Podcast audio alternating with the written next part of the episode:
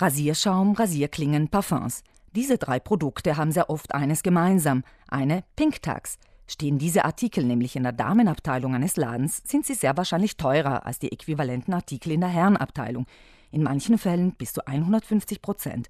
Mit dem Begriff Pink Tax meinen wir jedoch nicht eine Steuer im wörtlichen Sinn. Korrekter ist es eigentlich, wenn man von Gender Pricing spricht. Erklärt dazu die Gleichstellungsrätin der autonomen Provinz Bozen, Michaela Morandini. Und es beschreibt eben dieses Phänomen, äh, dass Frauen häufig einen Mehrpreis bezahlen bei vergleichbaren Produkten oder bei der vergleichbaren Dienstleistung. Und im Grunde ist es eine Form von Diskriminierung, weil die Frauen mehr bezahlen. Dabei sind es ja häufig genau Frauen, die für die gleiche Leistung eine geringere Entlohnung bekommen als Männer. Stichwort Gender Pay Gap, also das geschlechtsspezifische Lohngefälle. Man spricht oft auch von doppelter Diskriminierung. In Südtirol ist zum Beispiel der Gender Pay Gap circa bei 17 Prozent, also im Durchschnitt.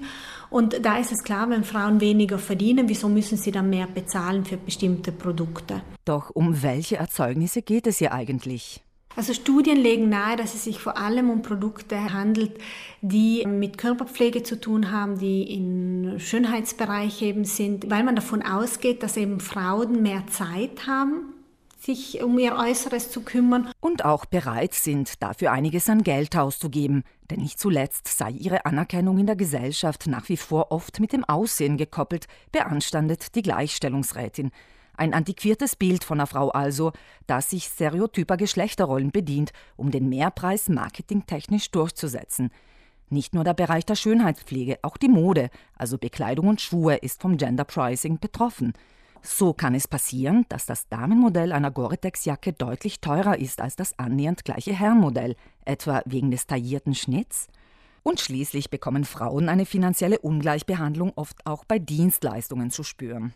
Das ganz klassische Beispiel ist äh, der Friseurinnenbesuch. Dort äh, müssen wir nur mit offenen Augen durch die Stadt spazieren und Preise vergleichen, bewusst Preise vergleichen. Und wir merken zum Beispiel bei Kurzhaarschnitten, und ich rede jetzt nicht vom Färben oder so, sondern bei Kurzhaarschnitten zahlen Männer bedeutend weniger. Wird dann argumentiert, ein Männerhaarschnitt mache eben weniger Arbeit, so darf man oder besser Frau sich zurechtfragen, warum Waschen, Spitzenschneiden, Föhnen 65 Euro kosten muss.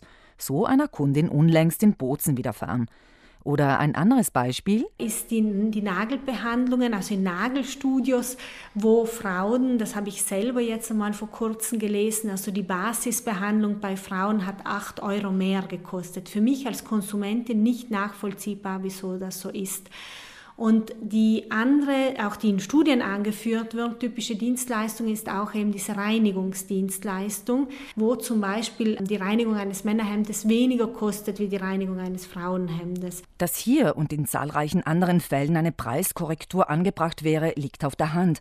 Doch die Pink Tax bzw. Gender Pricing ist legal und so bedarf es vor allem der Aufklärung, damit immer mehr bewusste Kaufentscheidungen gegenüber teuerte Produkte und Dienstleistungen für Frauen getroffen werden. Der Preis wird unter anderem auch von der Nachfrage natürlich gemacht, betont Michela Morandini. Und das haben wir in der Hand, als erstes das ganz kritisch zu hinterfragen und dann automatisch wird sich eben auch der Markt anpassen müssen. Ist die Gleichstellungsrätin der autonomen Provinz Bozen überzeugt? Das Ziel ist wirklich, diese Form der Diskriminierung, die auf einen Geschlechterstereotypen basiert, eben zu minimieren oder auszuschalten.